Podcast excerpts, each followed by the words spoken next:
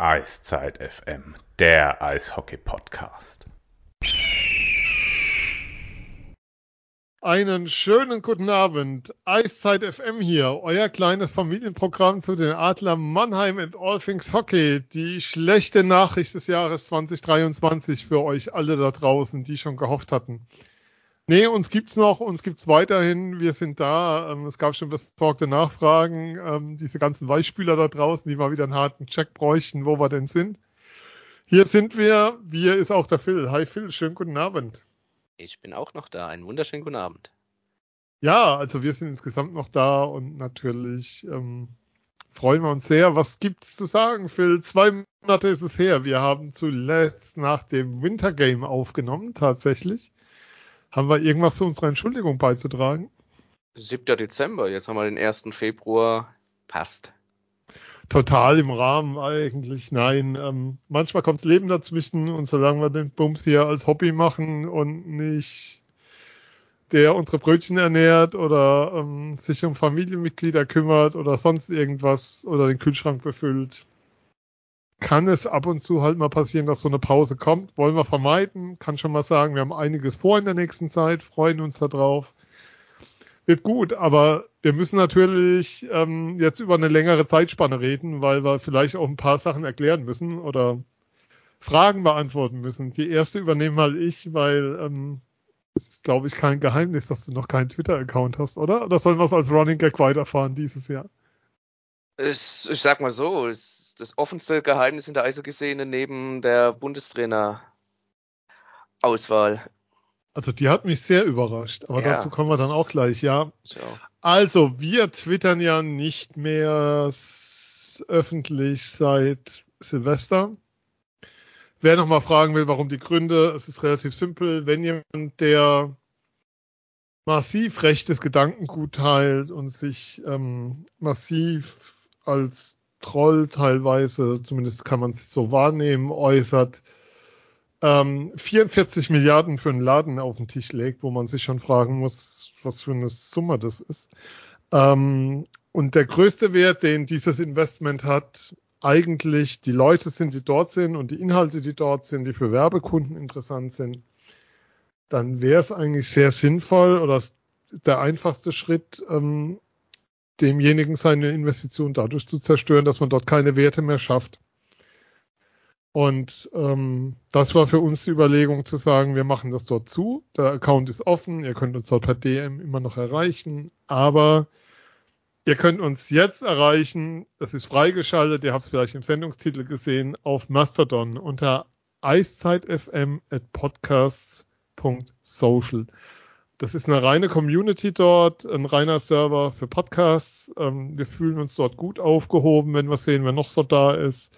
Also dort folgen eiszeit.fm at podcast.social und dann kriegen wir den anderen hoffentlich nicht klein, aber wir müssen ihn nicht noch weiter füttern, wie das andere eh schon tun. Deswegen kommt da alle mit rüber. Phil, ähm, aktuelles vom Tage, die Playoff-Termine sind bekannt und bei der DEL kann man nicht rechnen. Offensichtlich nicht.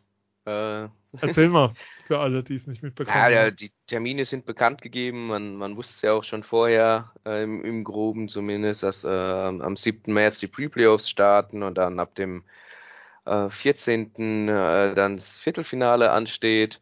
Ähm, allerdings hat DL auch geschrieben, ähm, dass es ja nicht nur einen Absteiger gibt, sondern dass auch der 14., der Vorletzte absteigen kann, sollte in der DL2 einer der drei berechtigten Mannschaften aufsteigen.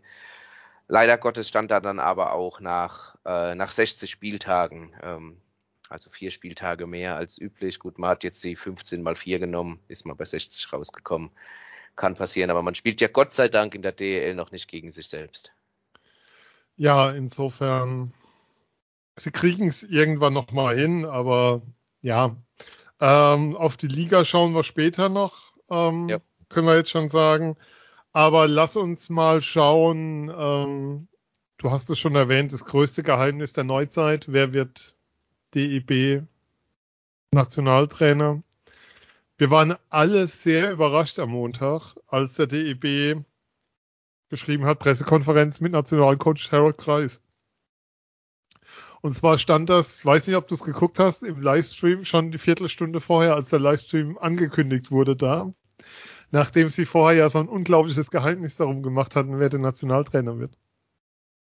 Ja, ja, ja, ja. War, ja, man war sich schon wohl Anfang Januar einig, äh, mhm. Kreis mit dem DEB und man hat jetzt ein bisschen noch bis Ende Januar gewartet, bis man das dann preisgibt, aber es haben ja schon sämtliche Spatzen beziehungsweise Schwäne von den, von den Dächern versaunt, dass, dass Harold Kreis äh, der neue Bundestrainer wird. Und ähm, sie wurden hier im Team vorgestellt, zusammen mit Alex Sulzer, ähm, aber hier die klare Abstufung, Alex Sulzer als, als Co-Trainer, der auch weiterhin äh, bei den Fischtowns Bremerhaven ähm, als Co-Trainer angestellt sein wird, also nur auf Honorarbasis bei den Lehrgängen dann beim DEB dabei ist. Und ähm, Harold Rice wird nach der Saison die Wild Wings dann verlassen und fest beim DEB angestellt sein. Beide für erstmal drei Jahre. So als Info, wer es noch nicht mitbekommen haben ja. sollte. Ähm, lustig war ja, die Schwenninger waren ja Donnerstag in Mannheim. Ja. Und Harry war auch da und wie es immer ist nach einer PK mit Harold Kreis, die Mannheimer Journalisten gehen alle zu Harold Kreis, man steht noch in der Runde. Es hat keiner die Bundestrainerfrage gestellt, weil die irgendwie eh klar war. Und weil irgendwie auch schon sozusagen durchgesickert war, ähm, dass wohl noch am Montag die PK kam. Es war wohl ja schon in der Eishockey News Anfang des Jahres zu lesen, die Vorstellung würde noch im, im Januar stattfinden. Ähm, wie bewertest du die Entscheidung des DEB? Äh, ja, ist auch die Frage, was waren so die Alternativen? Ne? Also ich würde jetzt sagen, ähm, ja, naheliegend, ohne jetzt groß äh, ja, Risiko einzugehen, also kein Risiko dabei. Man hat den Spieß vielleicht ein bisschen umgedreht, ähm, man hat in den vergangenen Jahren ja mit Markus Sturm und Toni Söderholm äh, ja, Trainer Novizen Toni Söderholm hatte zumindest schon beim SC Rissersee in der, in der zweiten Liga und dann in der Oberliga schon Erfahrung als Cheftrainer gesammelt. Ähm, beide haben sich dann aber erfahrene äh, Co-Trainer an die Seite geholt, sei es jetzt bei Markus Sturm, Jeff Ward oder auch äh, Rowe von, von den Ice Tigers äh, bei der vergangenen WM bei Söderholm oder auch verschiedene finnische äh, Trainer, denen er sich äh, erfahrene, die er sich äh, mit ins Boot geholt hat. Und jetzt hat man es natürlich so gemacht, dass man äh, mit, mit Harold Rice einen erfahrenen Cheftrainer geholt hat und hat ihn jetzt einen, einen jungen in Alex Sulzer, der ungefähr äh, von der Erfahrung so ist wie damals Toni Söderholm, als er Bundestrainer wurde, an die Seite gestellt. Also hat noch ein bisschen den, den Spieß umgedreht. Man möchte noch einen dritten, äh, einen dritten Trainer, aber einen zweiten Co-Trainer mhm. mit ins Boot holen dann. Ähm, ja, wie gesagt, naheliegend, aber jetzt auch nichts Ausgeflipptes oder groß äh, Fantasievolles, um es mal so zu nennen. Ja, aber die Frage ist ja schon für mich so ein bisschen, was sind denn momentan, wer wären denn momentan so die Alternativen? Weil es war ja wohl absehbar, dass es ein deutschsprachiger Coach wird. Ähm, genau. Und dann bist du bei den Namen Popisch und Kreis und mehr viel mehr fällt mir da jetzt nicht ein auf Anhieb, muss ich ehrlich sagen. Ähm, vielleicht bin ich da auch etwas fantasielos beim Blick auf die Liga. Söderholm fand ich damals noch ein Stück weit naheliegend, weil er sozusagen aus diesem Münchner Umkreis kam. Und du wusstest, was du da bekommst. Aber es ist schon schwierig, da ähm, also wie soll ich sagen, deutsche Trainer sind da nicht so nicht so breit gestreut in der Liga, muss man auch mal sagen an der Stelle. Kannst dir keine backen, ja, so sieht's ja. aus. Ähm, ja, wie gesagt, also äh, auch passend, ne? Also es gibt, glaube ich, keinen nicht, aber nur sehr, sehr wenige vielleicht, die ein schlechtes Wort über Harold Grice äh, menschlich ja. verlieren würden. Ähm, äh, gibt's eigentlich nichts äh, Negatives über ihn menschlich zu sagen. Als Trainer ist er, gilt er natürlich auch als, als Players Coach so einer, der äh, die Kabine auf seiner Seite hat, sowas, was du natürlich, äh, wenn du eine Nationalmannschaft betreust, natürlich unbedingt brauchst, äh, wenn du nur alle paar Monate für zwei bis vier Wochen maximal mal zusammen bist oder ein bisschen länger äh, mit der Vorbereitung. Aber das ist auch noch ein Punkt, da können wir ja kurz nochmal gleich mhm. drauf eingehen. Ähm, er braucht natürlich eine gute Kabine, muss auch ein bisschen unterhalten, aber er ist jetzt nicht der gute Laune-Clown natürlich. Er ist sehr klar in seinen Ansagen, er kann sehr gut kommunizieren. Er weiß natürlich, wie er Eishockey spielen möchte. Wird höchstwahrscheinlich auch seine äh, ja, letzte Station als Trainer sein. Ähm, drei Jahre, er ist jetzt 64, äh, kann man sich dann schon äh, vorstellen, dass das dann äh, die letzte Station ist.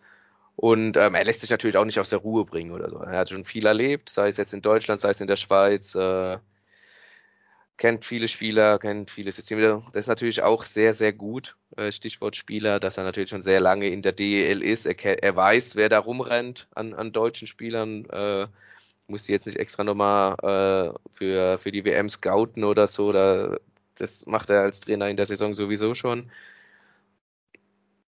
Von daher, ah ja, äh, absolut stimmig und ja, wie wir ja schon beide so schön ja. treffend festgestellt haben, es gab auch eigentlich keine großen Alternativen.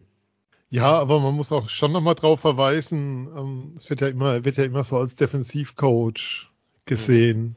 und sowas. Also er hat schon, klar in Mannheim, wie soll ich sagen, in Mannheim wirst du ihn, wird ihm ewig dieses Spiel gegen Berlin nachhängen. Und dass er die Auszeit nicht genommen hat, über die heute wahrscheinlich alle noch reden und all diese Dinge. Aber es gibt da draußen nicht so viele, die in einer Euro deutsche Trainer, die in einer europäischen Top-Liga Meister wurden. Das kannst du sagen, mit Zürich wird jeder Meister, wenn es selbst der Busfahrer, aber das ist ja dann doch nicht ganz so. Ähm, er wurde aber nicht mit Zürich Meister. Doch, er wurde mit Zürich Meister. Er ist Lugano mit ZSC Davos, oder? Meister geworden. Nee, mit, mit Zürich. Können wir hatte, hatte Lugano und Davos im Kopf, aber es kann natürlich sein, dass es auch. Gerne Parallelrecherche. Ich habe die Tage einen Artikel gelesen über einen kanadischen Trainer bei den ZSC Lions, wo drin stand, ähm, dass sie ihre Meistertitel auch mit ähm, kanadastämmigen Trainern hatten. Da wurde Harry Kreis genannt, aber wir können sein, ja, ja, gerne parallel, parallel harte Recherche. Ja, aber das Thema ist, ähm, wenn man sich seine letzten Stationen anschaut, egal ob, ob jetzt gerade in Schwenning oder bei der DEG, dann hat er überall aus relativ wenig relativ viel gemacht und war da auch ähm, er wurde übrigens zweimal Schweizer Meister. Sowohl als Head Coach des HC Lugano als auch der ZSC Lions. Ja, dann habe ich Davos irgendwie falsch verzogen. Lugano war klar, ja, gut. Dann war es nicht Davos. Sondern Willkommen bei unseren Live-Recherchen, die wir hier so während der Sendung betreiben. Stark, ganz stark. Brutal hier, äh, was man hier in Infos bekommt. Ja, aber hat aus wenig viel gemacht und, ähm, und mehr auch, als man jetzt zwingend erwarten konnte. Also die DEG letztes Jahr, die dann in die Playoffs einzog, die eine starke Runde gespielt hat. Ähm, dieses Jahr, die Schwenninger sehen, sehen gut aus. Ein Team, das top in Schuss ist, dass auch ähm, ich fand den Mannheim ein sehr überzeugendes Spiel gemacht hat jetzt am Donnerstag. Also für mich ähm, passt das und was für mich dazu kommt, ähm, wohl, was ich glaube, ist, dass es einer ist. Nationaltrainer heißt auch immer Leute auf deine Seite bringen, weil der Verband heißt, heißt, hat ja auch immer widerstrebende Interessen zu den Vereinen. Das ist ja so, du brauchst, du willst halt mal zwei Tage länger für eine Vorbereitung oder für eine Maßnahme. Willst hier nochmal was machen, da nochmal und bist ja immer so ein bisschen auf den Goodwill der Vereine angewiesen. Und ich glaube, dass Kreis da vom Typ her sehr, sehr gut geeignet ist für, weil er einfach die Vereinsseite sehr, sehr gut kennt und genau weiß, was man da zu tun hat. Ähm, wo ich so ein bisschen ein Thema habe, ist diese Frage, ähm, Bundestrainer ist ja auch immer also klar, Spielsystemwechsel und so, die Diskussion, das, das brauchen wir nicht mehr führen, aber wo ich so ein bisschen Thema habe, ein Bundestrainer ist ja auch immer der, der so ein bisschen für die Mannschaften nach unten die Linie vorgibt. Und da ähm, stelle ich mir so ein bisschen die Frage, ob da Kreis der Mann ist, der sozusagen der sein sollte, der Linie vorgibt. Inwieweit das beim Verband geschieht. Da bin ich sehr gespannt, wie sich das entwickelt. Ich weiß jetzt ehrlicherweise auch nicht, wie nahe an der DNL dran ist, an sozusagen an dem, was danach kommt. Auf der anderen Seite ist es ja auch kein sozusagen Hexenwerk, sich da einzuarbeiten. Aber du hast schon angesprochen, Finale Schwenning-Bremerhaven wäre der Albtraum für den DEB. Jetzt auch mit den Playoff-Terminen im Rücken, die jetzt halt halt bekannt sind. Absolut. Ähm, ja, nur um kurz nochmal bei, bei, bei dem Spielsystem auch für die anderen vorgeben, äh, da kurz einzuhaken. Ähm, es heißt ja nicht, dass er jetzt diese, also dieses Spielsystem 1 zu 1, was er mit Schwenningen spielt oder was er in Düsseldorf gespielt hat, jetzt auch in die, in die Nationalmannschaft überträgt. Nee. Dafür hat er ja auch andere, aber er wird trotzdem mit Sicherheit äh, gut strukturiert in der Defensive sein, aber das hat ja noch keinem geschadet. Ähm, ja, äh, Schwenningen im Finale gegen Bremerhaven wird laut jetziger Tabellensituation zwar schwer, aber ähm, sollten sie weit kommen, beide Mannschaften wird es für, für, die für, ja, für den DEB schwer. Sie sind angeblich ja vorbereitet. Ja, es Sollte, gibt eine Lösung. Wer immer das Topi abstreitet oder so, keine Ahnung, wäre jetzt meine Vermutung direkt mal. Ja, das wäre so der einzige naheliegende Coach, den ich mir jetzt auch äh, vorstellen könnte. Aber ähm, sonst wüsste ich jetzt auch nicht, wer groß da aufschlagen sollte hinter der Bande, wo wir wieder bei den Alternativen wären. Ja, es gibt ja auch noch eine Maßnahme, eine U20-Maßnahme, an der weder oh. Kreis noch Sulzer teilnehmen, ne? Oder? Eine U24, U25-Maßnahme ja. nächste Woche gegen die Slowakei. Und da wird äh, Harry Kreis nicht anwesend sein. Die wird aber Alex Sulzer ähm, okay. leiten und Daniel Collins äh, Colin Danielsmeier, so rum heißt er, sorry. da, äh, und Tyler Haskins werden die Co-Trainer dabei sein. Okay, Wobei aber ich aber auch glaube, das wird, weil du jetzt U20 gesagt ja. hast, wird auch eher eine U23-Maßnahme oder so. Vielleicht auch schlicht und ergreifend, weil wir in dem Jahrgang auch stärkere Spieler einfach haben als jetzt in U24, U25 Jahrgängen. Ja, auf jeden Fall. Ähm, spannend für mich auch die Entscheidung zu sagen, wir gehen drei Jahre, das heißt äh, mhm. bis 2026. Ähm, dann nimmt man auch nochmal die Olympischen Spiele natürlich in, in Augenschein dann in Turin. Ja, genau, es ist ja so ein Olympiazyklus, ja. ähm, deswegen auch diese, diese Lehrgänge, äh, U24, U25 und jünger, ähm, ist natürlich immer nach Olympia auch so ein kleiner Bruch drin. Du hast Olympia letztes Jahr gespielt, du hast dann die WM noch gehabt und dann gibt's den einen oder anderen Spieler, ja, oder den, ja, den einen oder anderen Umbruch. Das hast du 2018 ja dann auch gehabt mit der Zeit, wobei ich glaube, dass jetzt bis zur nächsten Olympiade gar nicht so arg viele Spieler äh, die Nationalmannschaft verlassen werden. Aber es werden auf jeden Fall, die Auswahl wird deutlich größer sein, die äh, in die Nationalmannschaft drängen. Aber ich meine, nicht so viele Spieler, die sie verlassen werden, die Olympia gespielt haben, manchmal mit freiwillig vielleicht zurücktreten. Kann natürlich sein, dass sie irgendwann nicht mehr nominiert werden, weil einfach stärkere, jüngere oder besser in die Mannschaft passende Spieler nachkommen. Ja, wollen wir es dabei bewenden lassen, was das Thema angeht? Von mir aus? Ja, können ja, wir so okay. machen. Hört sich doch gut ähm, an. Der DFL-Anteil dieses Mal relativ kurz. Am Wochenende zwei Spiele. Mannheim gegen Braunlage, Samstag und Sonntag. Ohne mich am Mikro. Ihr müsst also in die Halle. Also ihr habt keinen Grund mehr, nicht den Stream nicht zu gucken, sondern könnt direkt in die Halle oder umgekehrt, egal. Also geht hin. Ähm, bemerkenswert, auf dem Blog von Moritz Wirth gibt es einen Beitrag von Julia Zorn zur Situation des Frauen-Eishockeys in Deutschland. Sehr, sehr lesenswert toller Text, große Empfehlung. Moritz-wirt.de ist, glaube ich, die Seite, wenn ich es richtig weiß. Und dort ähm, den Artikel von Julia Zorn zum Frauen-Eishockey. Große Empfehlung. Ähm, schon mal eintragen, Playoffs gehen ab, glaube Ende Februar los, wenn ich es richtig im Kopf habe, in der DFL. So wie es momentan aussieht, kommt es für die Mad Dogs zum Duell mit dem Vorjahresmeister aus Ingolstadt. Die Frage ist nur noch, wer Heimrecht hat. Momentan sieht es stark danach aus, dass Ingolstadt die Spiele 1 und 2 daheim austragen wird.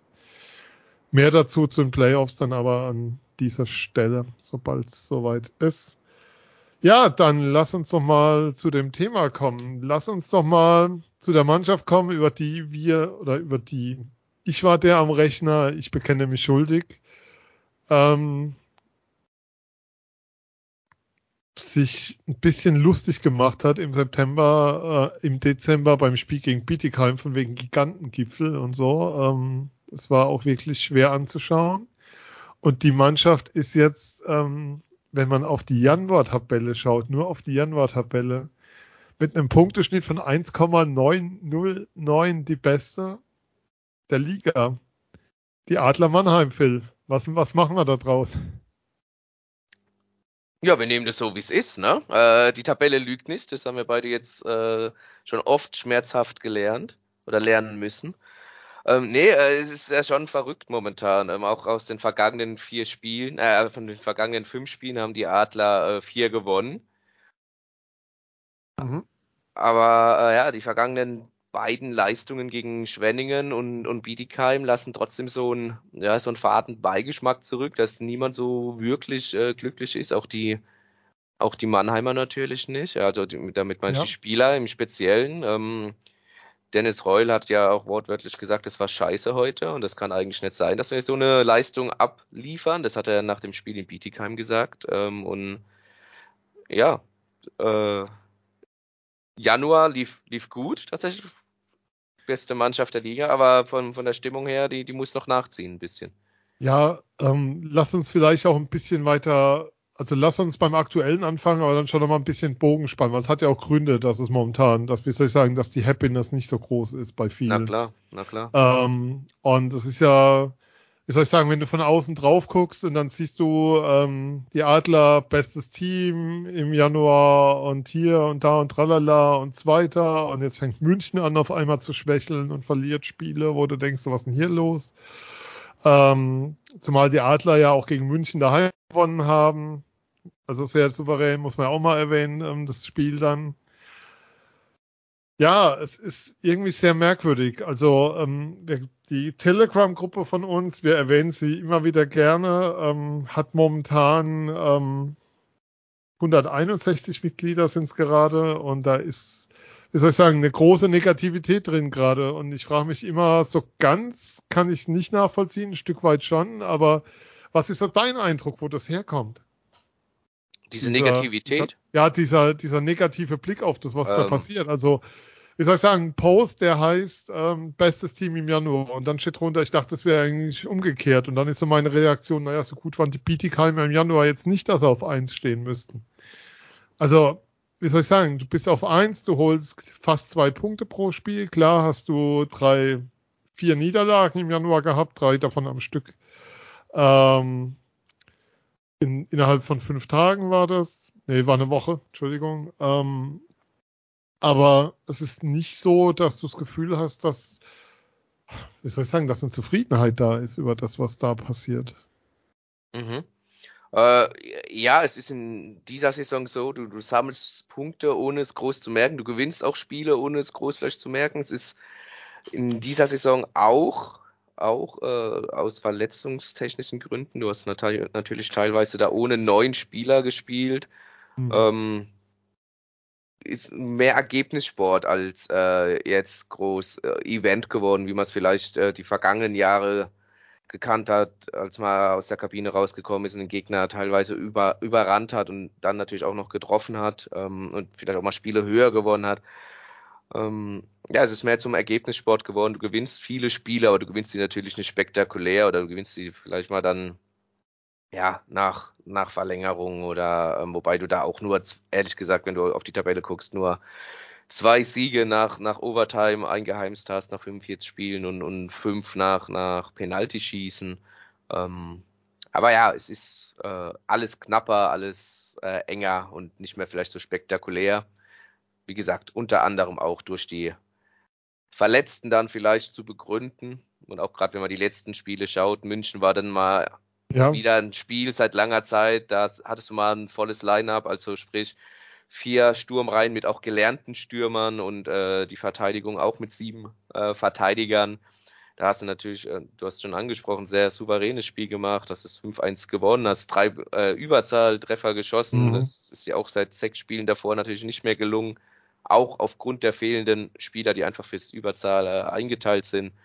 Ähm, hast dann in Iserlohn innerhalb der ersten zehn Minuten für klare Verhältnisse gesorgt, hast es nach Hause gefahren und klar, die Verletzten, die zurückgekommen sind, ist ja oft so, wenn du von einer Verletzung kommst, dann, äh, dann bist du erstmal wieder ein bisschen gehypt, spielst vielleicht auch auf, auf hohem Niveau, hast aber dann Schwierigkeiten, dieses Niveau direkt zu halten, wenn du aus einer Verletzung kommst, heißt ja immer Pi mal Daumen, das ist aber auch nichts Neues, was ich erzähle, dass ungefähr so lange brauchst, wenn du von einer Verletzung kommst, ähm, wie du verletzt warst, um in, in, in Form zu kommen und dann hast du gegen Wolfsburg viel Moral gezeigt. Äh, Charakter ist natürlich auch ein Wort, was immer wieder in den Pressekonferenzen von Bill Stewart fällt. Der, ja, sagt eigentlich in jeder Pressekonferenz, egal wie das Ergebnis ist, dass dieses Team sehr viel Charakter besitzt.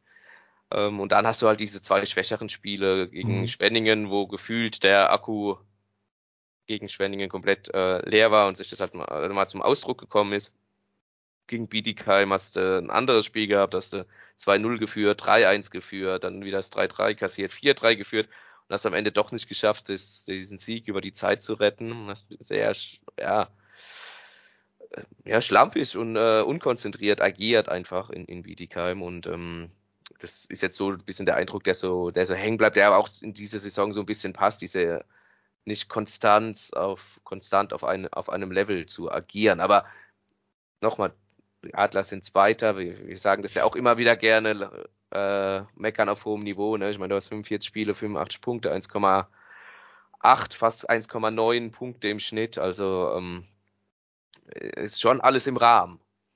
Du, wie gesagt, bestes Team der Liga im Januar. Wir können es nur immer wieder wiederholen. Also es geht ja schon ein bisschen auch um die Zahlen. Man muss ja auch mal gerade rücken. Was man aber schon, schon nochmal irgendwie sagen muss, ich, ich möchte schon nochmal einen Unterschied machen, was Leistungen angeht. Wenn ich mir so ein Spiel anschaue, wie das gegen Bietigheim, klar, also das Heimspiel jetzt im Dezember. Ich mache mhm. jetzt mal ein bisschen größeren Bogen auf also das war unterirdisch, das war ein besseres DL2-Spiel, ähm, wo das eine Team vielleicht so Platz 12 noch in der DL hat und das andere ähm, in der DL2 Plätze 3 bis 5 spielt. Das war vom Niveau her wirklich grauenvoll und, und da gab es einige Spiele in dem Zeitraum und auf der anderen Seite und ich finde, das darf man dann auch kritisieren und ähm, du hast ganz oft Spiele auch schon gesagt, wo du das Gefühl hast, es fehlt so die letzte Energie, ähm, so diese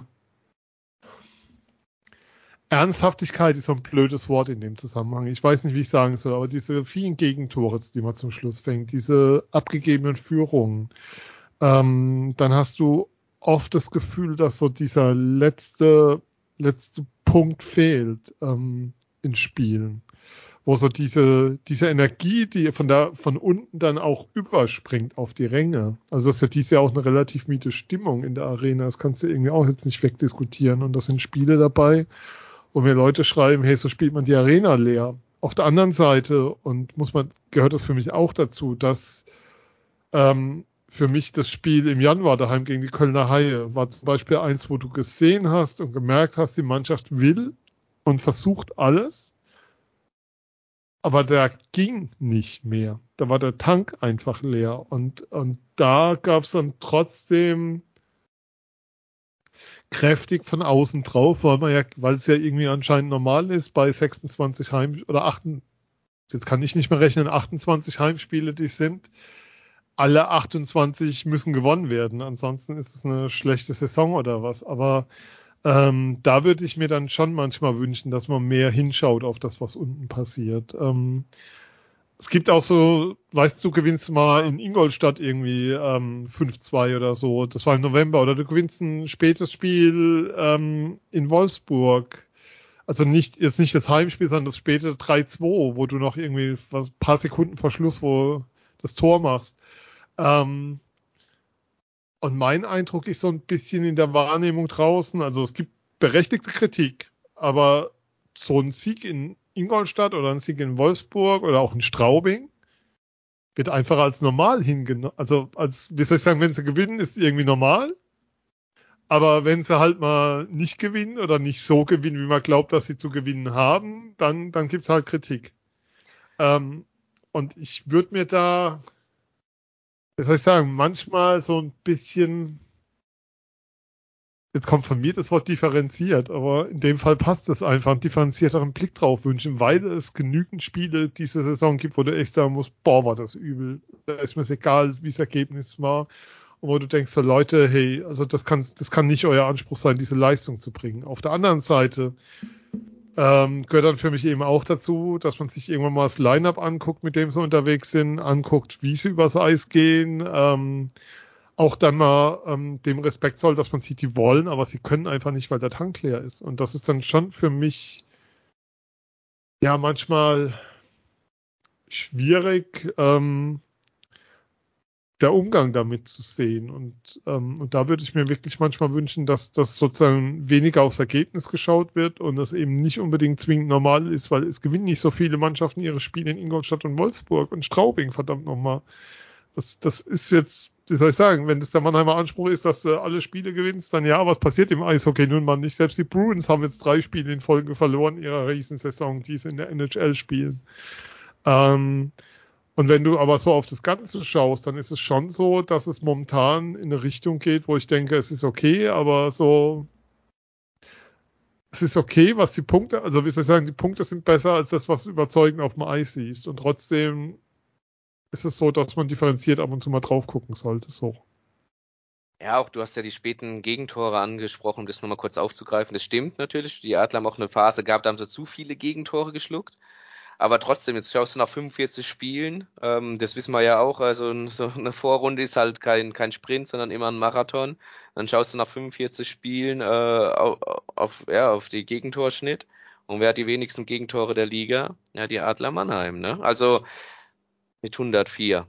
Ja. Und der zweitbeste ist halt München mit 109 dann. Und ähm, nee, stimmt gar nicht. 106 haben wir noch. 106 ja. haben wir noch unten drunter Ingolstadt aber die mich sehr beeindrucken, muss ich dazu sagen. Wobei ja. auch ein Spiel weniger, ja, da können sie natürlich noch äh, drei, vier kassieren jetzt am Sonntag. Nein, Spaß beiseite, aber ähm, ja, du hast dann trotzdem die beste, den besten Gegentorschnitt zum Beispiel, äh, zumindest in der Liga und ähm, äh, oder die wenigsten Gegentore.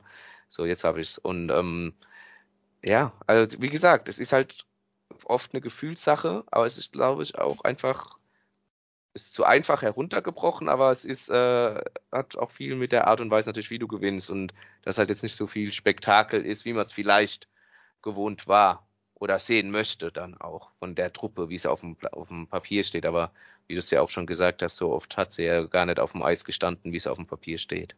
Ja, wobei Scoring fehlt dir schon brutal. Was du halt schon nochmal sagen musst, und das ist für mich so ein Punkt dabei, ähm, Du hast momentan, ähm, sind für mich ganz klar die Zugmaschinen auf dem Eis Goddard und McInnes. Also wenn du zwei rausgreifen willst und der eine kam während der Saison und der andere war lange nicht da, weil er verletzt war. Und das ist dann für mich schon nochmal so ein Zeichen ähm, an die Etablierten im Sinne von Leute, bisschen mehr darf es dann manchmal schon sein. Also, also mir geht es darum, also mir geht es darum zu sagen, diese, diese negative Grundhaltung teile ich in keinster Weise. Weil, weil die mir von den Ansprüchen her, ich weiß nicht, wo die Ansprüche, also wie soll ich sagen, wie die Mannschaft spielen soll, spielen und Ergebnisse liefern soll, um die, dem gerecht zu werden. Aber ich teile manches davon, ähm, was, was Spieler angeht und was Leistungen angeht und was ähm, den Effort angeht, den ich so von einigen manches Mal sehe, wo ich denke, da könnte mehr kommen. Und das ist dann so mein Punkt, wo ich denke, da würde ich gerne mehr sehen, als ich teilweise, als ich dann doch zu oft sehe. Also und zu oft gesehen habe vielleicht. Ich weiß jetzt nicht, wie es mit vollem Line-Up wird auf Dauer. Wir haben ja jetzt länger kein Heimspiel in Mannheim.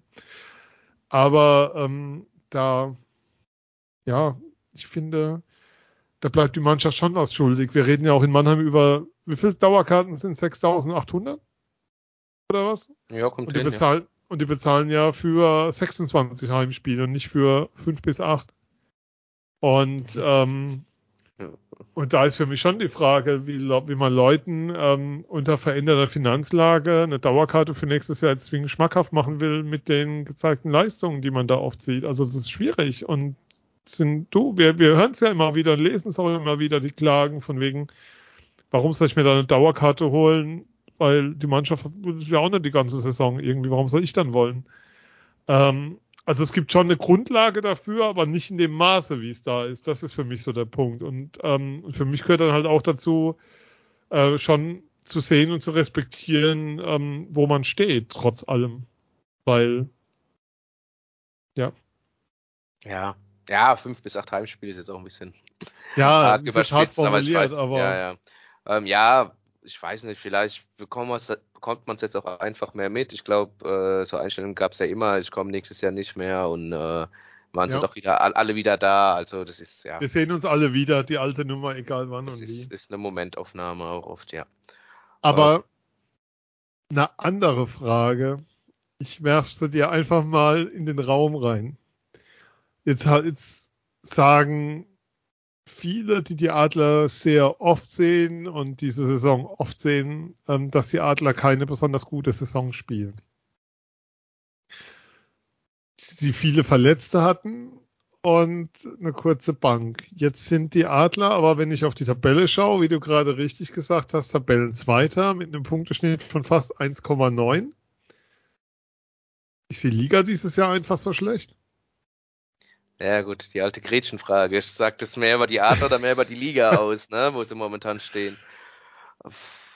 Ich glaube, ich glaube, so wie ich die, die Liga verfolge, dass natürlich schon irgendwo ein Leistungsabfall ist durch äh, die, die 56 Spiele, die du auch bestreiten musst. Du hast natürlich auch viele Dienstagsspiele dabei. Jeder weiß, äh, auch als Fan, wenn du dienstags bleibst auch eher mal lieber zu Hause, als dir unter der Woche noch den Stress zu geben und zum Eishockey zu gehen.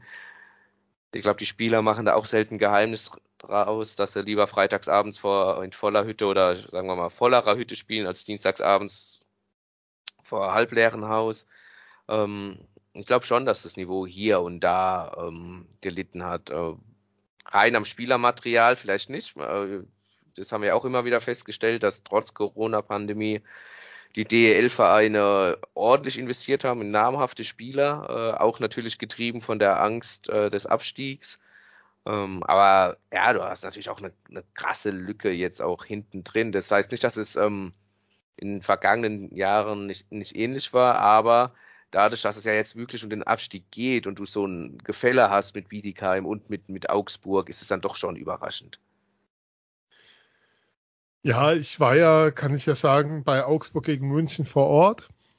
Habe mir das Derby angeschaut und es war also Augsburg wirklich wirklich grausam, ähm, um das zu, um die Frage auch zu stellen. Natürlich, wenn wir den Namen Augsburg schon fallen lassen. Gesetzt im Fall, ähm, Augsburg müsste in die DL2 gehen. Glaubst du, dass Dennis Endras noch eine Saison spielt? Das ist eine sehr gute Frage. Ich glaube, die kann er selbst momentan noch gar nicht beantworten. Äh, ich glaube vom Herzen ja. Äh, Ob es auch so sinnig ist bei ihm, er möchte ja auch so Richtung Torwartschule eigener gehen etc. Hat sich ja schon ein bisschen was aufgebaut für die Zeit nach der Karriere. Ähm, von daher kann es auch durchaus sein, dass das ähm, dass er nicht mit in die DL2 geht. Aber ich, soweit ich weiß, ist das Stand jetzt auch noch völlig offen. Die Augsburger äh, werden natürlich sagen, das sind Gespräche, die führen wir nach der Saison und nicht vorher und während und sonst was. Aber ja, man muss ja auch sagen, die Augsburger sind ja hey, jetzt super arm dran mit dem vorletzten Tabellenplatz. Du kannst einfach, ja. Stichwort Gespräche führen, kannst du ja einfach nicht, weil du weißt nicht, wo du nächste Saison spielst, wenn du Vorletzter wirst. Spielst du DEL, spielst du DEL 2, du musst halt wirklich ewig warten, bis du da konkret mit der Planung dann beginnen kannst. Also bis, ja. je nachdem, wer natürlich im Finale steht von der DL2, aber irgendeiner von den, von ja. den drei, die aufsteigen dürfen, also sprich Kassel, Dresden oder Krefeld wird es wohl sein, mit hoher Wahrscheinlichkeit Kassel, so wie die momentan performen, äh, die ganze Saison schon performen. Ähm, von daher, ja, ist, bist du eigentlich sehr arm dran, die Saison, wenn du da als Vorletzter ja, warten Tabelle. musst. Aber ja. ähm, was man auch sagen muss, das Schlimme ist eben, durch diese anderen U-Regelungen ist es extrem schwierig, dir dann schon Kader, wie du gesagt hast, einen Kader zu bauen, weil du es eben nicht weißt, weil es ja eigentlich dann auch davon abhängig ist, nochmal, es ist ja nicht nur mit dem Aufstieg getan, sondern wir reden dann auch von der Lizenzerteilung. Exakt, ja. Die ja dann schon nochmal ein paar Fragen aufwirft, wobei ich glaube, alle drei Standorte da, die gemeldet haben, großes große Lust drauf haben, es zu machen. Ähm, ich weiß jetzt nicht, ich glaube, Kassel wäre mal ganz, ganz schön mhm. in der DL. Grüße, Grüße Richtung Connection. Auf der anderen Seite, ähm, wenn du siehst, mit welcher Leidenschaft dieses Augsburger Publikum vor Ort da im Stadion ist und ähm, mit welcher Leidenschaft in Augsburg Eishockey gelebt wird, da gibt es andere Vereine in Bayern, die sind deutlich verzichtbarer für die DL als die Panther. Ja, ja, ja gibt es ja nichts zu, zu sagen. Äh, Ähm, ich habe auch schon gelesen, dass sich Augsburger Fans natürlich freuen, wenn sie jetzt gegen Kaufbeuren oder Landshut dann antreten oder so. Natürlich Galgenhumor viel mit drin, aber ja. ich glaube, dass ja, so eine Saison findet man das glaube ich schon ganz schön oder was heißt ganz schön interessant vielleicht besser. Äh, mal so ein bisschen was Neues zu sehen, Neues kennenzulernen, so, solange es dann auch wieder hochgeht. Aber dafür ja. gibt es halt nie eine Garantie. Ne? Ähm, es gibt ja so Fußballvereine, die nach einem Abstieg sehr lange gebraucht haben, wieder hochzukommen. Und ähm, diese Nummer von wegen Abstieg reinigt dich irgendwie. Ähm, frag nach auch in Frankfurt oder so. Ähm, das braucht einfach. Und die Kasseler hatten ja schon den Aufstieg auf der Kelle gegen Bietigheim damals, also gegen Bietigheim Spiel 5 verloren haben im yep. Playoff-Finale. Und hatten damals auch eine überragende Hauptrunde gespielt. Deshalb muss man jetzt tatsächlich ähm, DL2 würde ich vor den Playoffs irgendwie gar nichts festmachen wollen, wobei die Frankfurter letztes Jahr da schon sehr souverän waren. Wenn wir auf die Tabelle schauen, ähm, der DL, würde ich fast sagen, so ein bisschen, wie viele Spiele haben wir noch? Äh, 56, wir haben teilweise noch so zwischen 12 und 10 Spielen bei den Teams. Ähm, Platz 15, 14 sind, glaube ich, festgelegt, da würdest du nicht widersprechen. Nein. Glaubst du, dass die Eisbären noch in die Playoffs kommen? Ach ja, die schöne Glaubensfrage. Ja, äh, hallo, dafür sitzen wir hier. Würden wir es wissen, würden wir nicht hier sitzen, sondern würden mit Sportwetten unser Geld verdienen oder so. So. Ähm, ja, kann natürlich durchaus passieren. Ne? Es sind bis Platz 10 äh, Iserlohn sind sieben Punkte. Wir haben beide noch äh, elf Spiele zu bestreiten. Musst du natürlich erstmal aufholen, die sieben Punkte. Du hast natürlich auch noch Frankfurt, Nürnberg vor dir. Äh, die, die musst du ja auch überholen, die müssen ja auch verlieren. Viele, die spielen natürlich immer gegeneinander, die werden nicht alle gleichzeitig verlieren, oder zumindest nicht so oft am Stück. Wird schwer, ja. Ähm, ist es machbar? Durchaus. Berlin spielt weit unter seinen Möglichkeiten. Das erzähle ich jetzt aber auch nichts Neues. Viele sagen ja schon, oh, wenn Berlin da in die Pre-Playoffs kommt und dann auf München trifft, dann, und dann schmeißt die plötzlich München raus und so natürlich sind es alles Szenarien, die, die, ja. die möglich sind, weil Berlin auch diese, diese Mannschaft dafür hat, keine Frage. Aber äh, so eine Saison macht ja auch was mit dir und bist du dann auch so gefestigt, eine Best of Seven Serie gegen ein, gegen ein Top-Team wirklich über äh, dann zu spielen? Mhm. Äh, das ist die, das ist die spannende Frage, die es dann zu beantworten gibt. Wenn sie es dann machen, großen Respekt, dann hast du irgendwie die Karre doch noch aus dem Dreck gezogen und hast alles richtig gemacht, in dem, wie du was entschieden hast. Natürlich hast du nicht alles richtig gemacht, aber im, unterm Strich, ähm, wenn sowas rauskommen sollte, natürlich schon.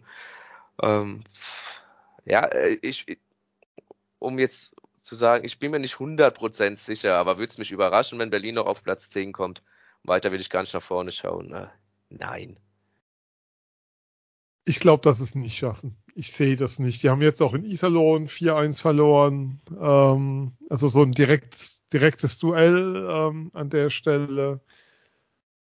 Ich glaube da nicht dran. Ähm, muss aber auch sagen, was für mich wirklich die größte Überraschung ist, wenn ich Mannheim mit Berlin tauschen würde in diesem Tabellenbild und mir vorstellen würde, ob der Adlertrainer von Beginn der Saison noch auf der Bank sitzen würde zu diesem Zeitpunkt äh, ob der Sportchef noch im Amt wäre. Ähm, unvorstellbar. Also für mich komplett unvorstellbar, dass in so einer Situation die handelnden Personen im Amt bleiben würden. Und ähm, ich habe keine Einblicke in die Organisation bei den Eisbären an der Stelle, aber ähm, entweder ist das so ein, so ein Käfer auf dem Rücken oder man glaubt einfach an die Arbeit von Aubin und seinem Team ist da komplett überzeugt, wofür es ja auch gute Gründe gibt, wenn man die letzten Jahre sieht. Also sie haben letztes Jahr, ich erinnere immer wieder dran, Auswärtsschnitt 2,3 Punkte pro Spiel in der Hauptrunde. Also das, das, ist, das ist das, was du ansprichst, auch wenn ich ganz kurz dazwischen ja. äh, schlag mit dem Schläger, aber ähm, ist natürlich andere Voraussetzungen. Ne? Du bist natürlich auch mit diesem Team, exakt also nicht mit den Spielern, sondern mit dem mhm. Staff drumrum, sprich Richer als sportlicher äh, Leiter und äh, Aubert als, als Cheftrainer natürlich auch äh, zweimal hintereinander Meister geworden. Also alles, ja. was vor zwei Jahren oder ein, zwei Jahren gut war, kann ja jetzt halt plötzlich schlecht sein. Ne? Und ähm, ich bin bei dir. Äh, so, wenn die Adler in der, dieser Saison da stehen würden, wo die Eisbären jetzt stehen, dann wären, def wären definitiv Köpfe gerollt, aber ähm, die Voraussetzungen wären aber auch andere gewesen.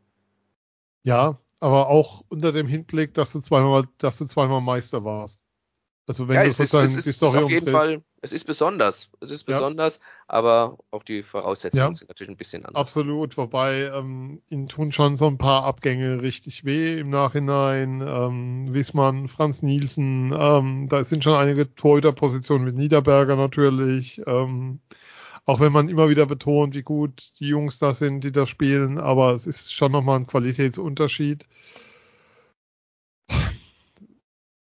Wer schafft es denn in die Pre-Playoffs von denen, die da stehen für dich? Also Platz, bis Platz 8 ist es, glaube ich, sehr safe da momentan. Mhm. Äh, ja, ist jetzt, ist jetzt natürlich müßig zu sagen, äh, Wolfsburg kommt noch auf Platz 6, Köln rutscht noch ab oder ja, so. Nee, oder Düsseldorf rutscht noch ab. Das ist natürlich also, aber wer jetzt so Platz 9 und 10 belegt, also ich glaube, dass Schwenningen schon auf einem sehr guten Weg ist. Ich würde es ja äh, Nürnberg irgendwo auch äh, gönnen. Äh, Tomo macht da, finde ich, einen guten Job, auch gerade mit den vielen Jungen, die er einsetzt, dass er überhaupt keine Angst hat, die ins Wasser zu werfen, dass er auch die äh, mal öffentlich auch angreift, wenn es sein muss, die dann aber auch abliefern. Ähm, würde es Nürnberg doch schon ähm, gönnen, da zumindest mal die Pre-Playoffs wieder wie im vergangenen Jahr zu erreichen ja, klar, Frankfurt ist natürlich auch äh, reizvoll, keine Frage, die in die Aber Playoffs Frankfurt dann, momentan absteigender Ast gewaltig. Äh, de definitiv, gar keine Frage. Äh, richtig. Klassischer richtig Fall von Aufsteiger, der zum Glück viele, viele Punkte frühzeitig gesammelt hat. Da er ganz offensichtlich über den Verhältnissen gespielt hat, aber äh, damals was heißt damals, so lange ist es ja noch nicht her, auch viele Punkte absolut verdient geholt haben einfach. Ja. Aber ja, für Frankfurt wird es schwer, auch selbst natürlich, muss man sagen, wenn sie Zehnter werden, treffen sie natürlich eher auf München als auf Mannheim in, und sich dann in Pre-Playoffs durchsetzen. Ähm, von daher wäre es für Frankfurt nice to have, aber es sieht, äh, sieht schwer danach aus, dass es, dass es nicht ganz reicht. Also es wird sich gar nicht mehr so arg viel verändern. Kann natürlich sein, dass die Berliner da noch reinstoßen aber es wird schwer. Wie gesagt, Nürnberg würde ich es ein bisschen mehr gönnen, einfach. Also es ist aber eine persönliche Sympathie. Ähm, ja. Und der Hass auf den Seilersee eint uns ja an. Nein. Nein, aber es ist schon ähm, diese. Das Spannende ist tatsächlich das Rennen so 9 bis 13, wenn du wohlwollend bis in Berlin noch reinnimmst. Ich meine, es sind neun Punkte, die Berlin ist schon auf Schwenningen mhm. hat. Das ist schon eine Menge, aber ähm, worüber wir gar nicht gesprochen haben, und das sollten wir jetzt dann noch tun, nachdem wir mit der Liga nochmal allgemein gesprochen haben, Vertragssituation bei den Adlern. Ja. Es hat ja einiges an Verlängerungen gegeben, einige Verträge sind noch offen. Wie ist denn da so dein Stand? Oder wir können es ja mal durchgehen. Du hast ja da was vorbereitet. ich, ich, ich, ich bin brutal vorbereitet, das weißt du ja. Ja. Ja, nee, bis auf den Torhüterposition ähm, äh, bist du. Äh, Wollen wir Arno Tiefensee nochmal rausheben? Gerne. Ähm, lass mich gerade den Satz kurz beenden. Ja. Über, über, bis, über die nächste Saison ähm, abgesichert. Felix Brückmann hat bis 24 noch Vertrag. Mit Florian nicht hast du bis, bis 25 verlängert und Arno Tiefensee sogar bis 26. Er hat ja in diesem Jahr einen neuen Dreijahresvertrag unterschrieben. Arno Tiefensee auch mit der besten Fangquote aller DL-Torhüter im Januar mit 93,98 Prozent. Man muss dazu aber auch sagen, er hat nur dreimal gespielt, aber ich finde auch, die dreimal, die er gespielt hat, äh, waren sehr, sehr stark gut. Gegen Schwenningen war er leider Gottes die ärmste Sau so ein bisschen hinten drin, aber er strahlt doch für sein Alter schon ja, sehr, sehr viel äh, Sicherheit aus, macht sehr viel richtig. Einfach hätte ich auch so, muss ich auch ehrlicherweise zugeben, nicht erwartet von dem äh, einem 20-jährigen ähm, Torhüter, aber auch wenn man sich so mit ihm unterhält und das durfte ich ähm, in dieser Saison schon öfter, ist auch einfach eine gelassene, coole Socke, um es mal so salopp zu sagen. Ja. Wie gesagt, ähm, Ruhepuls bei beiden ist sehr entspannt, ja. Ja, brutal.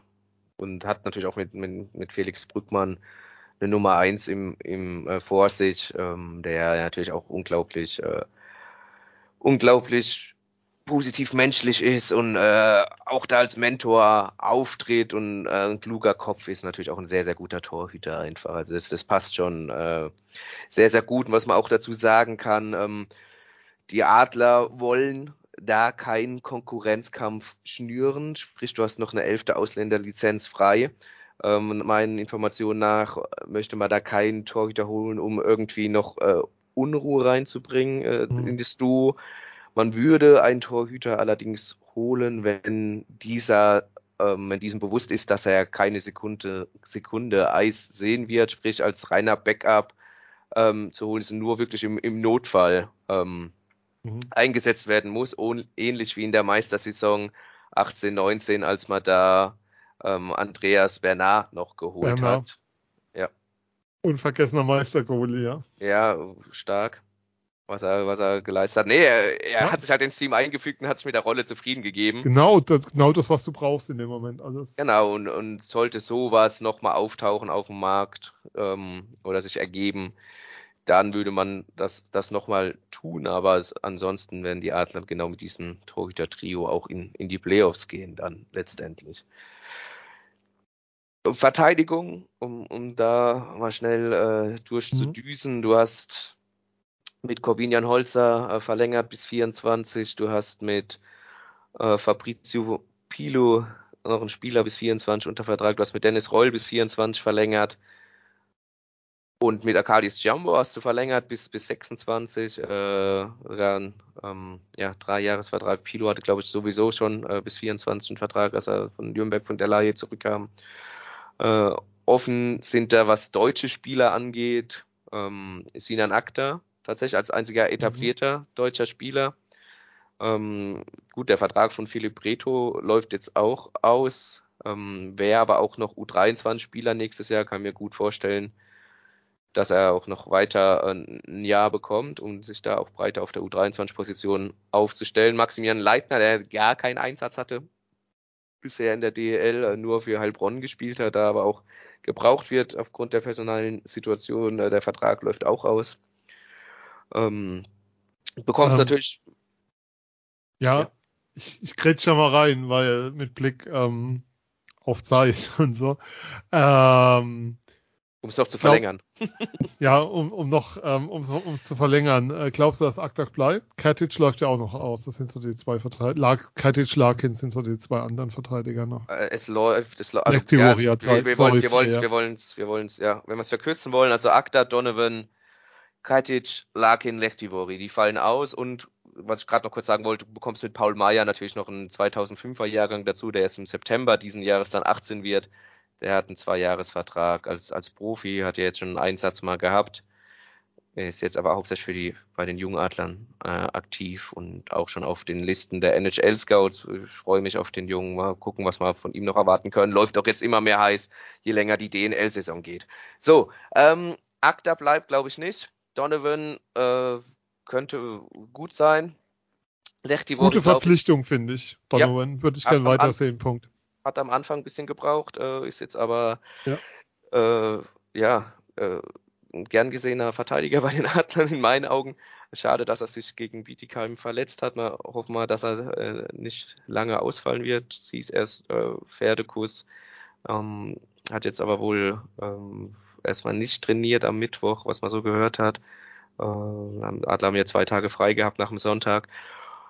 Äh, Mark Katic, gute Frage. Ich liebe den, ich liebe ihn, wie er Schlittschuh läuft. Äh, das siehst du in der Liga halt eigentlich gar nicht in, in der Art. Äh, schnell, wendig, äh, seine Spinoramas, eine Augenweite. Muss irgendwann vielleicht auch mal einen Schlussstrich ziehen.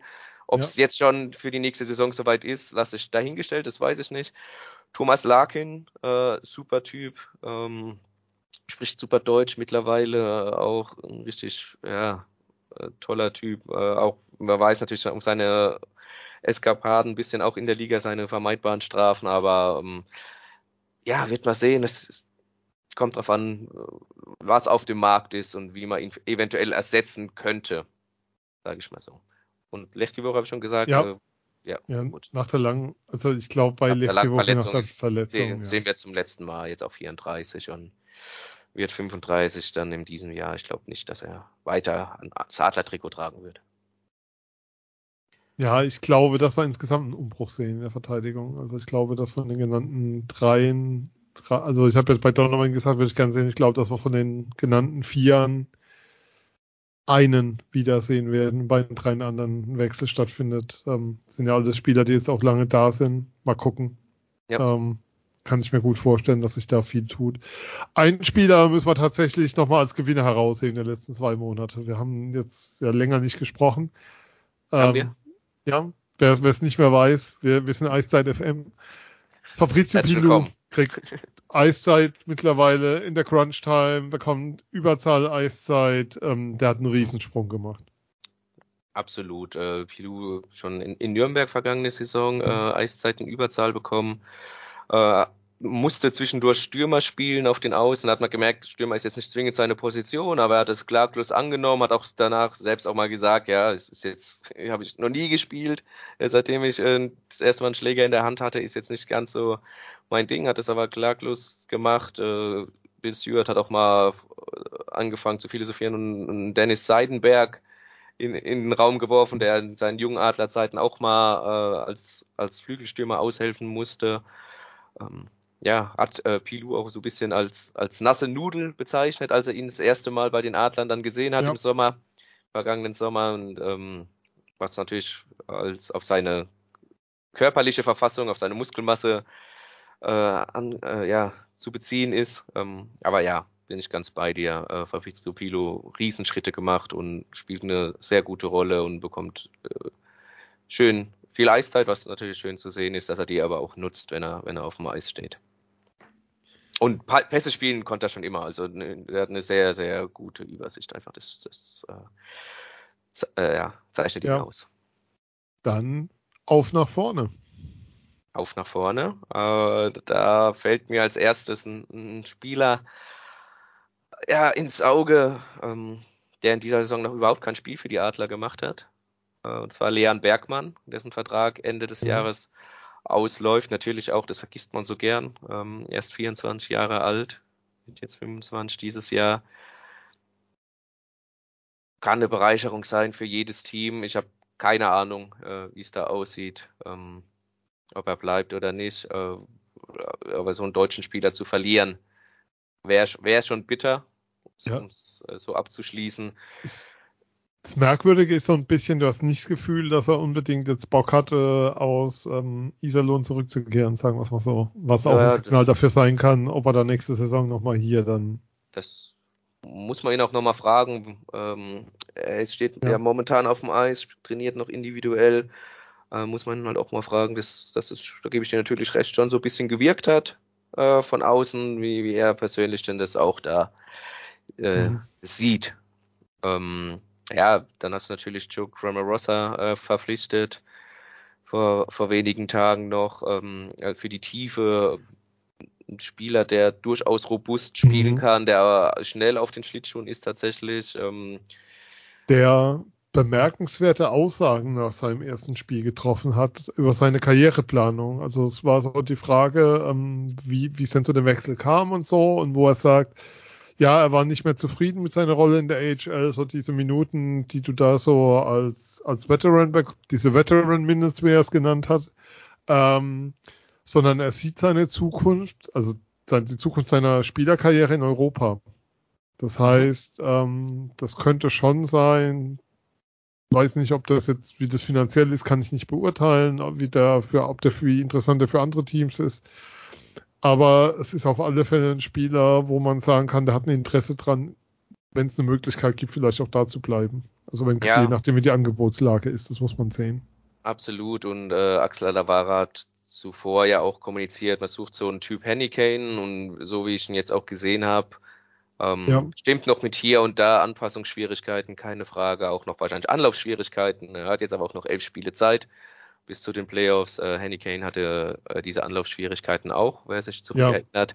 Ähm, aber das wird heute gern vergessen, aber da war am Anfang, dass alle gefragt haben, was macht der hier? Den kannst du eigentlich, ja, muss man auch so sagen, überzählig dann vielleicht mal sitzen ja. lassen, wenn man an jemanden gedacht hat, was vielleicht Henny Kane und dann war er in den Playoffs nicht mehr wegzudenken. Ähm, ja, so ein Typ könnte Graham Rossa auch werden, könnte. Dann hast du natürlich Nigel Dawes, ähm, jetzt der leider Gottes eigentlich nie verletzt ist und jetzt äh, diese schwere Verletzung in mhm. Straubing davon gezogen hat. Ähm, wo man natürlich auch aufs Alter gucken muss, äh, was bringt der dir, Preis-Leistung und, und altersmäßig, äh, wird natürlich auch nicht jünger, wird keiner.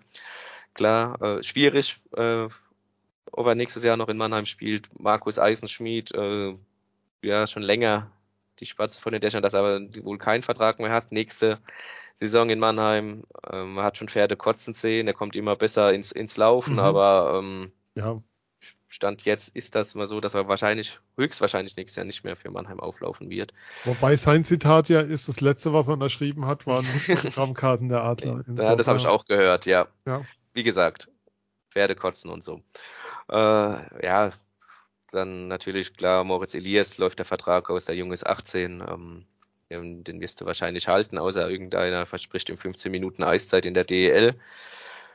Tyler Gaudet, Taru Jent, äh, hat, haben eh noch langfristige Verträge in Mannheim bis äh, 25 und 24. Nico Gremmer äh, ist auch ein offenes Geheimnis, wird nächste Saison, wenn jetzt keine, äh, alle Quellen zusammenbrechen, in München auflaufen. Stefan Leubel hat noch Vertrag. Ryan McInnes, äh, du hast ihn vorhin angesprochen als Zugpferd. Ich fand ihn auch sehr lang, äh, gerade nach seiner Rückkehr in der Offensive unglaublich gut, unglaublich äh, wichtig. Gerade jemand, der einen Zug zum Tor hat, der auch einen ganz guten Schuss hat. Den Scoring Touch hat er so ein, ein bisschen verloren, im Scoring Touch im, im Sinne von mhm. selbst treffen. Er ist aber immer auch noch als, als Vorbereiter gut, glänzt da. Stimmt auch. Würde man also würde ich gern weitersehen, sage ich ganz. Ja. Hallo Axel, falls du uns hörst, bitte please sign him, ja. Unbedingt. Äh, hör auf uns. Ähm, ja, vor allem äh, Al McInnes muss ja auch nochmal nach Mannheim kommen, damit man auch mal mit ihm ja. eine schöne Geschichte macht, einfach. Ja. Borna Rendulic äh, läuft aus nach der Saison. Ja. Borna Rendulic, ja, zwischen, er wandelt zwischen Genie und Wahnsinn. Ja, äh, da, äh, da, kriegst du alles, ja. Da kriegst du, du bekommst die komplette Palette. Du bekommst manchmal Spiele, wo du dich hinterher fragst, hat er überhaupt mitgespielt? Und dann hast du wieder Spiele, wo du denkst, boah, der, der Junge schießt die ganze Liga im Alleingang ab. Ähm, auch dieses Tor in, in Iserlohn, wie er einfach gut ja. unter gütiger Mithilfe, aber wie er da trotzdem äh, durch alle durchläuft und dann noch an, an Weizmann den überwindet. Ja, Genie und Wahnsinn. Oder diese, dieser Schuss beim 5 gegen 3 gegen, ja, gegen München, ne? Gegen München brutal. Also, ja, was. Sorry, Aus dem was Stand, Fackel. ohne was, zweimal hin und her und dann hau und dann ihn. ihn. Ja, und dann hast du wieder Spiele, wo du denkst, der Junge, aber so, das, das ist, glaube ich, auch so sein, sein Wesen irgendwie so ein bisschen. Und du weißt, bei dem weißt du eben auch nie, wo kriegt er ein gutes Angebot, was ihn interessieren könnte. Und ja, also da würde ich jetzt, wie soll ich sagen, die Hoffnung nicht zu hochschrauben. Mal ja, gucken. Großes. Aber auf der anderen Seite, dass er zurückgekommen ist, ist ja auch ein Zeichen gewesen an der Stelle. Definitiv, definitiv. Ja, dann haben wir noch Jordan Swartz. Hast du verlängert schon? bis 25, zwei Jahresvertrag 9. Simon T läuft aus, äh, wäre aber noch ein Jahr U23. Hat mir in Ansätzen sehr, sehr gut gefallen, hat relativ wenig Eiszeit dann gehabt und ein bisschen mehr bekommen im Laufe der Saison, hat sich dann leider verletzt. Ähm, kann ich mir durchaus vorstellen, dass man da verlängert. Äh, mit dem gebürtigen Mannheimer würde ich auch sehr begrüßen. Äh, Luca Tosto fällt tatsächlich raus aus der U23-Regel nach der Saison, äh, ist momentan in Heilbronn ein bisschen geparkt, ja. auch weil sie da äh, natürlich personelle Probleme haben und ihm es auch einfach gut tut, dort erste, zweite Reihe zu spielen. Und die brauchen, Heilbronn braucht Punkte. Und die brauchen definitiv Punkte. Also nicht nur personelle ja. Äh, Not, sondern auch Punkte-Not. Keine Frage. Offen, absolut offen, was mit Luca Tosto nach der Saison passiert. Ich glaube, er hat das Potenzial für die DEL. Ich ähm, sehe es aber nicht in Mannheim, ehrlicherweise. Es ist so vielleicht so ein Moritz Wirt der Offensive, ein bisschen. Ja, ein bisschen Was, besser sehe ich ihn schon. Nee, aber so der Fall. Der ja, Fall. aber ja, vom Fall her, ich glaube, mit, mit, Ende der U23-Regel wird er ähm, nicht mehr für die Adler auflaufen, nee. vorerst. Ja, DL-Format, aber wohl nächste Saison nicht bei den Adlern. Ja, und Tim Wohlgemuth und David Wolf haben beide noch Vertrag bis 24 und dann wären wir auch in der Offensive durch. Ja. Ähm, weil du gerade Team Wolkemuth erwähnst, ein Punkt, den ich echt noch spannend finde, den wir vorhin bei diesem vollen Kader nicht erwähnt hatten, ähm, beziehungsweise es müssen ja jetzt Spieler sitzen. Ja. Und Team Wohlgemuth hat das angesprochen, sehr offen nach dem Schwenningen-Spiel, im Sinne von, es ist jetzt ein anderer Druck da. Also ein Druck auch, ähm, und jeder geht damit anders um und es ist auch, ein psychologischer Druck jetzt da für die Spieler, sich ihren Platz im Team erkämpfen zu müssen und erspielen zu müssen im Training. Und das ist jetzt nicht nur im Sinne von, jetzt sagt man dann natürlich, jetzt geben alle im Training mehr Gas und so, sondern ähm, er hat auch darüber gesprochen, ähm, dass der psychologische Druck, der da steigt, ähm, es nicht immer einfach macht. Also es ist nicht so, dass, also ich soll sagen, die Spannung erhöht sich dann auch innerhalb des Teams, wenn du um diese Plätze spielst, ein Stück weit fand ich eine sehr, sehr spannende Aussage und sehr, sehr spannenden Einblick an der Stelle. Das ist ja einer, von dem du immer mal wieder spannend was, was Interessantes zu hören bekommst. Und ähm, das war so ein Punkt, den, der, den ich gar nicht so auf dem Schirm hatte, dass das auch so eine Struktur dann innerhalb des Teams und eine Chemie dann innerhalb des Teams verändert. Ein Stück weit. Ja, ja. Also nicht, dass Frage, sich jetzt alle Spielende Feind sind oder so, aber jeder, Zitat von ihm, jeder geht anders mit dem Druck um. Ja, ich glaube, das ist ja auch völlig menschlich und dass psychischer Druck äh, natürlich jeder anders verarbeitet, ist auch klar. Ist aber auch in Mannheim keine neue Situation, wenn es normal läuft. Also wenn du nicht gerade neun Verletzte hast, dann ist es in Mannheim Usus, dass halt mal zwei, drei sitzen müssen, wenn du ein volles mhm. Line-Up hast. Dann musst du halt wirklich ähm, ja, um, um deinen Platz kämpfen. Aber oh Gott, ich, ich bin heute Abend ein, ein großer Phrasendrescher, aber Konkurrenz belebt das Geschäft und Konkurrenz. Alter. Und von daher, ähm, ja, sehe seh das jetzt aber nicht negativ, noch seine Aussage jetzt nicht in dem Sinne. Aber interessant.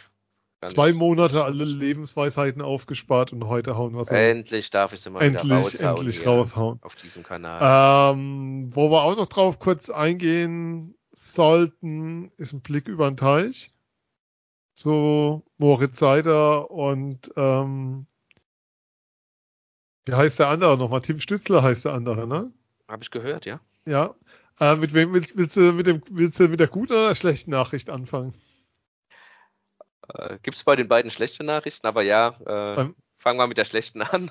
mit der schlechten ist es tatsächlich so, ähm, ja, Mo Seider Assists und so, drei Assists in einem Spiel jetzt wieder gegen Montreal. Ähm,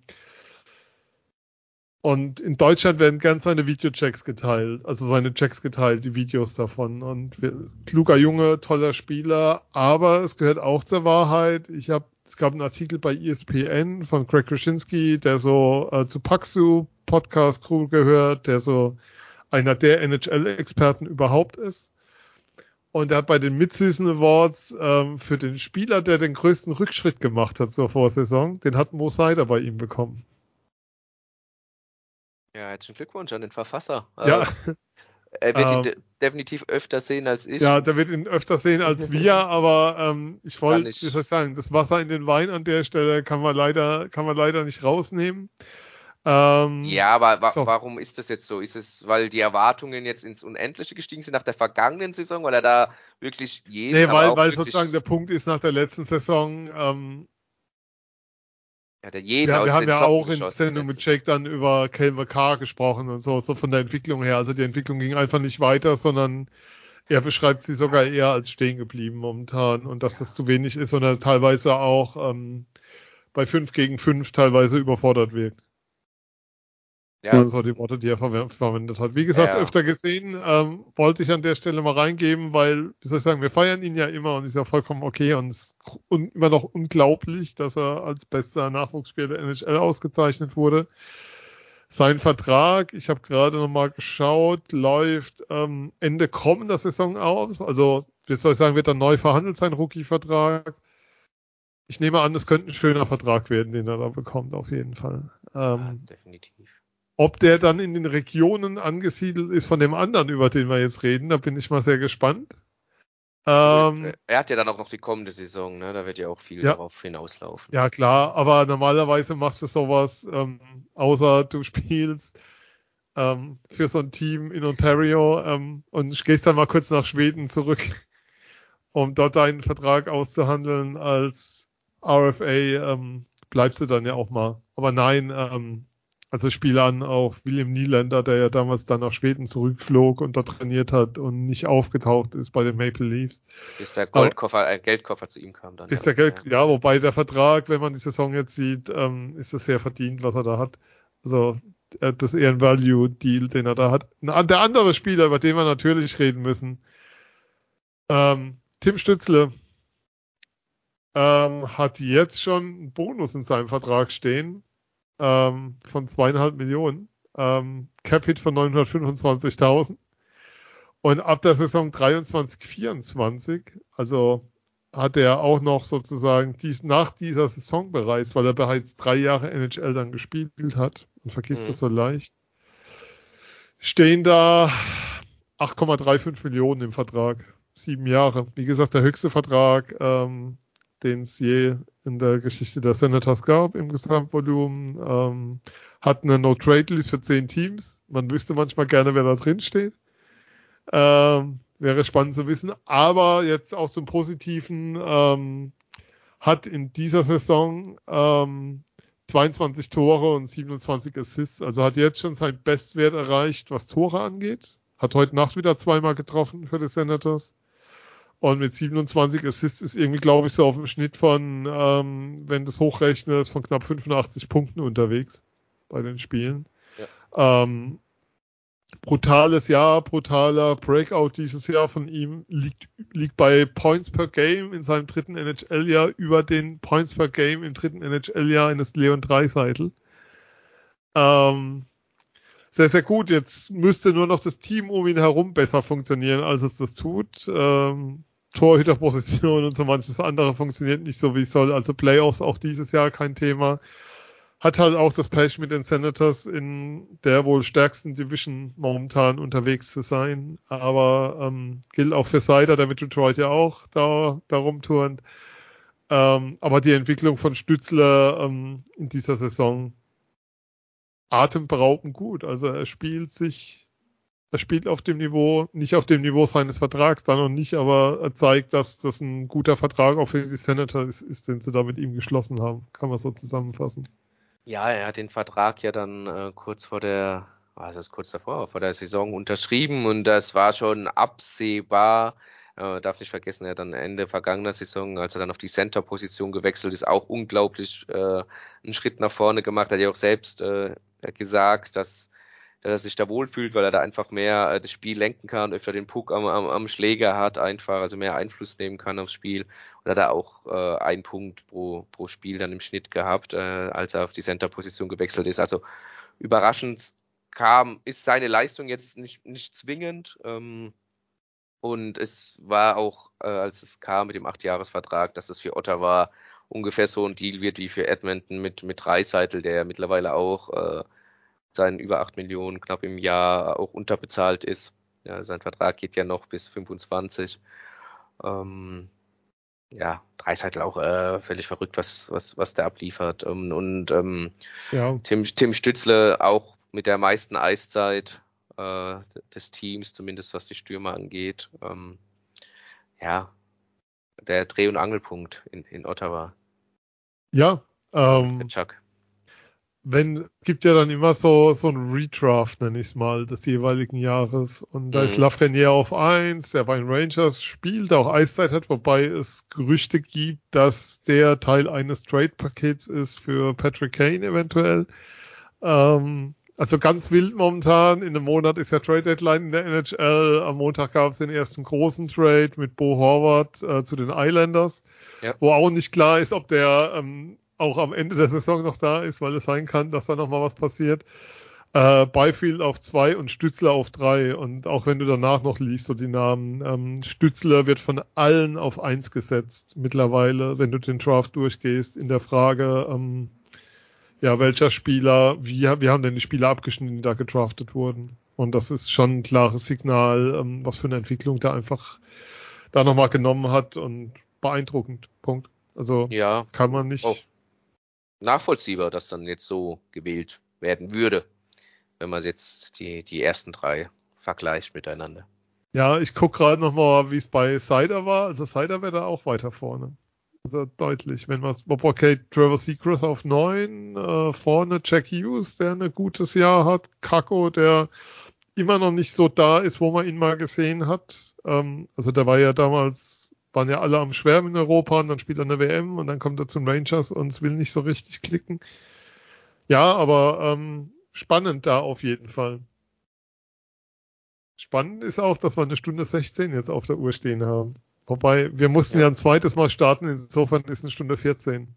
Ist die Frage, ob es jetzt für uns spannend ist oder für die Person, die uns zuhören, aber. Haben wir noch Themen?